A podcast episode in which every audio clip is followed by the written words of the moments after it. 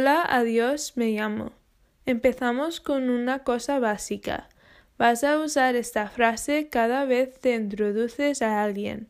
También podemos cambiar unas palabras y puedes introducir a otra persona. En inglés, hola es hello, me llamo es my name is, adiós es goodbye. Puedes poner hello y my name is juntos para obtener la frase hello my name is o hola me llamo. Traducido exactamente es como decir hola mi nombre es. En inglés como en español, el orden de las partes de una línea es sujeto, verbo, objeto. En este caso tienes mi nombre es y entonces tu nombre. Para pronunciar hello, en español no dices la letra H, pero no tienen esa regla en inglés. El ruido de un H es como el ruido de suspirar, pero más rápido. En este caso, puedes decir el E en la misma manera que lo dices en español. El doble L o Y no hace un Y ruido en inglés. En inglés, el Y es el mismo ruido de cuando tienes un L. Pronuncies como el L en elefante. En inglés no hacen el O, lo pronuncias más como un O con un U. Como hello. La I es como una A y entonces un I en español. Ahí. My. Ahora para name. El N es el mismo a español. La A lo pronuncias como un E con un i en español, nei. Después tienes el m como en español y acabas con el e, pero como una a. Entonces, neima, name, name. Cuando lo pronuncias más rápido va a sonar más eh, correcto. Vale, ahora para el es. Uh, es es como es en español, pero con más acento americano. Vale, ahora goodbye. La pronunciación de good es como G-A-D, good, en español, y bye como ba-i, B-A-I, bye, con un i dicho muy rápido. Entonces, goodbye. Recuerda, aprendiendo en esta manera de comparar los sonidos ayuda cuando empiezas a estudiar inglés, pero no es perfecto. Eventualmente debes poder mirar las letras y saber cómo están pronunciados sin pensar en un equivalente en español. Pero para ahora está bien. Si quieres introducir otra persona, dirías his o her name is como decir el nombre de él o ella es en español. Vale, ahora tenemos un ejemplo de conversación entre Jaime y Marisol y Rebecca. Jaime dice, Hello, my name is Jaime. Marisol dice, Hello, my name is Marisol and her name is Rebecca. Rebecca dice, Hello. Jaime dice, Goodbye. Marisol dice, Goodbye. Y Rebecca dice, Goodbye.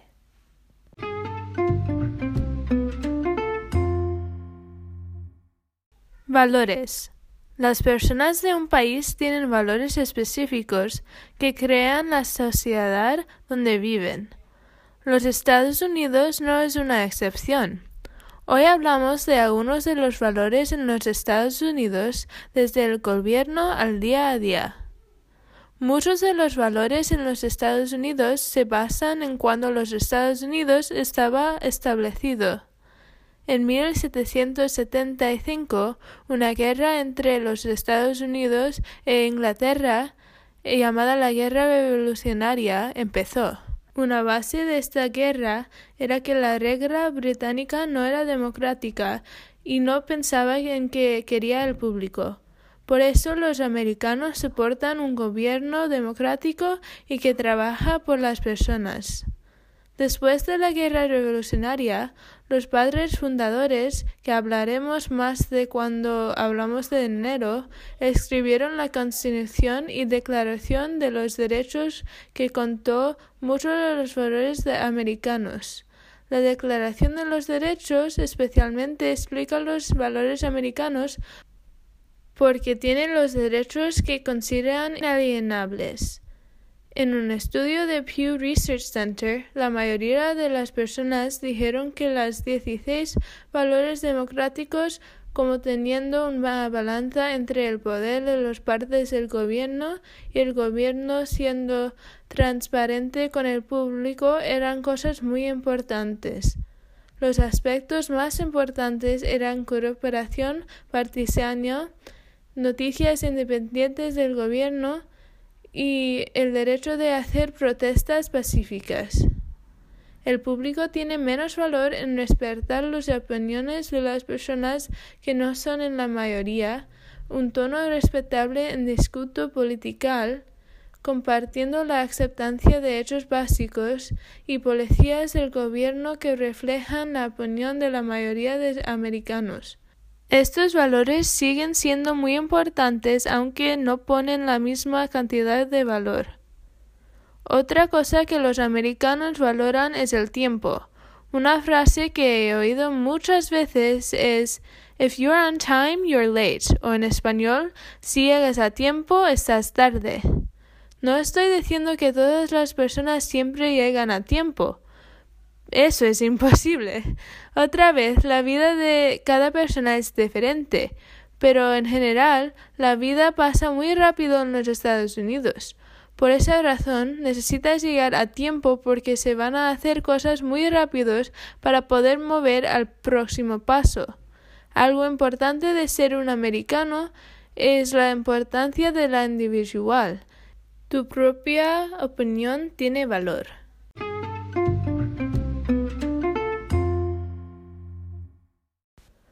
Es muy útil ser bilingüe.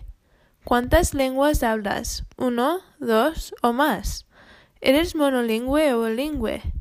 Pues lo que sea, este episodio te va a enseñar la razón de aprender otra lengua y esta importancia no cambia si eres monolingüe o bilingüe. En 2017, cada uno en cinco personas eran bilingües en los Estados Unidos. Siendo bilingüe te puede afectar positivamente en muchos aspectos de la vida. Empezamos con cómo te puede afectar tu cerebro ahora. Conforme al PMC o PubMed Central, las personas bilingües sacan mejores resultados en circunstancias de conflicto comparado a las personas que hablan una lengua. Las personas bilingües también pueden cambiar de tareas más rápido, como resultado de un aumento de sangre al tronco encefálico en las personas bilingües pueden retener las cosas que oyen mejor. Y si quieres aprender otra lengua, pues las personas bilingües lo pueden aprender a una velocidad más rápida que las personas monolingües. En el futuro, ser bilingüe puede ser muy ventajoso también. Estudios han demostrado que ayuda a combatir los efectos del envejecimiento. Las personas viejas que son bilingües tienen una memoria y un control ejecutivo mejor de las personas monolingües. Te puede hacer más lenta la evolución de cosas como Alzheimer's. Y la mejor cosa de todo esto, no necesitabas crecer bilingüe para ver estos efectos. Siendo bilingüe también te puede ayudar en el ambiente social. Según un estudio en Bilingualism, Language and Cognition, publicado por Cambridge University Press, hay muchos beneficios sociales. Dice que tiene ventajas en la flexibilidad social que incluye cambiar de entornos diferentes y leer señales sociales. Esto resulta de los beneficios cognitivos. En tener una capacidad de cambiar de tarea a tarea, los bilingües también tienen la capacidad de cambiar de escenarios sociales. Un estudio específico que enseñó estos resultados era un experimento basado en categorizar personas en categorías sociales como masculino o femenino y viejo o joven. Siendo bilingüe abre muchas puertas para ti. Tienes la oportunidad de hablar con más personas y aprender de otras culturas mientras mantengas el tuyo. Ser bilingüe es algo que puedes decir con confianza.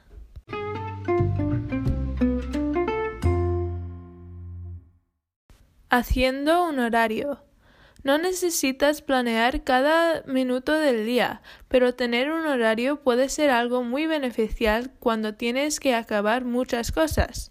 Necesitas adivinar la cosa más importante que vas a hacer y construir tu día sobre eso. Por ejemplo, si tienes un examen mañana, estudiar para eso probablemente va a ser la cosa más importante. También debes mirar si tienes cosas ese día y no puedes cambiar la hora que lo hagas, como la escuela.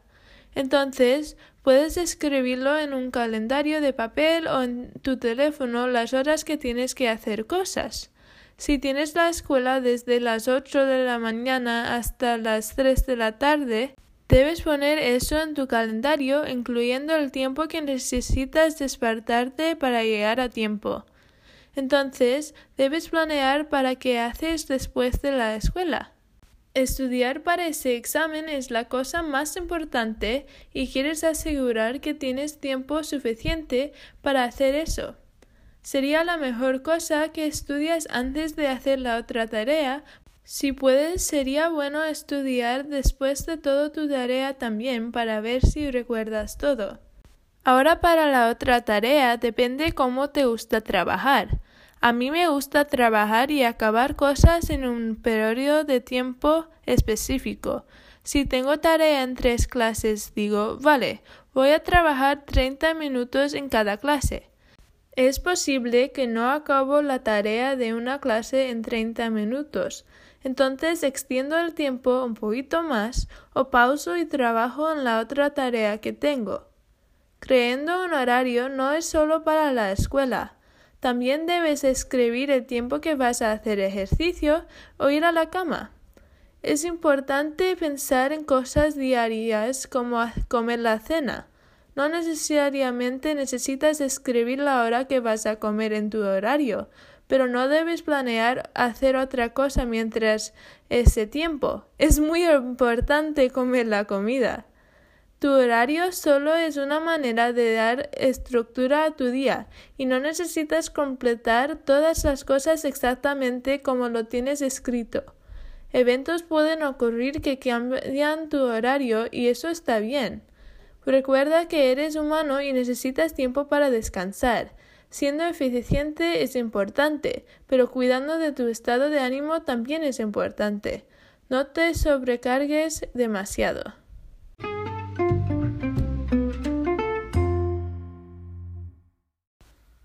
Unidos US. Vamos a acabar hablando de una organización que puede proporcionar asistencia a ti mientras estableces tu vida en los Estados Unidos. Unidos US sirve a los latinos analizando policías con investigación y esfuerzos nacionales. Un enlace que puedes encontrar en el paquete te traiga una página de los afiliados de Unidos US en cada estado de los Estados Unidos. Esto te puede ayudar a encontrar grupos en tu comunidad que pueden soportarte.